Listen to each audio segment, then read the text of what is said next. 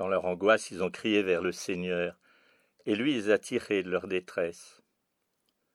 Ce cri est celui du grand rassemblement de tous les peuples.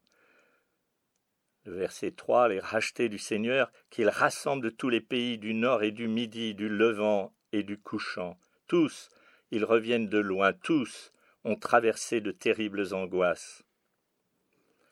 Certains erraient dans le désert sur des chemins perdus, c'est le verset 4.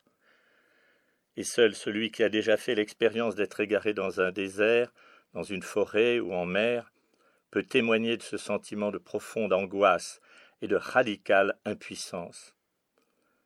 Vers quel guide sûr se tourner?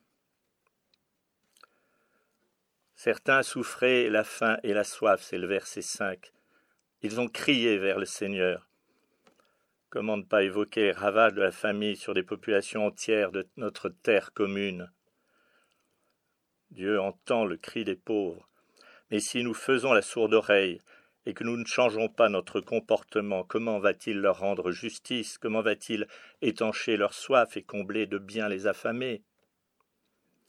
C'est le verset 9.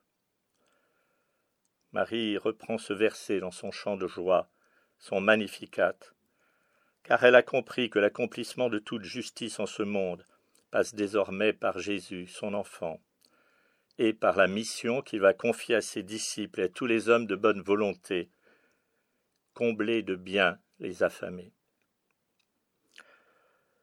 À cette humanité déboussolée et affamée, Dieu annonce sa bonne nouvelle à tous.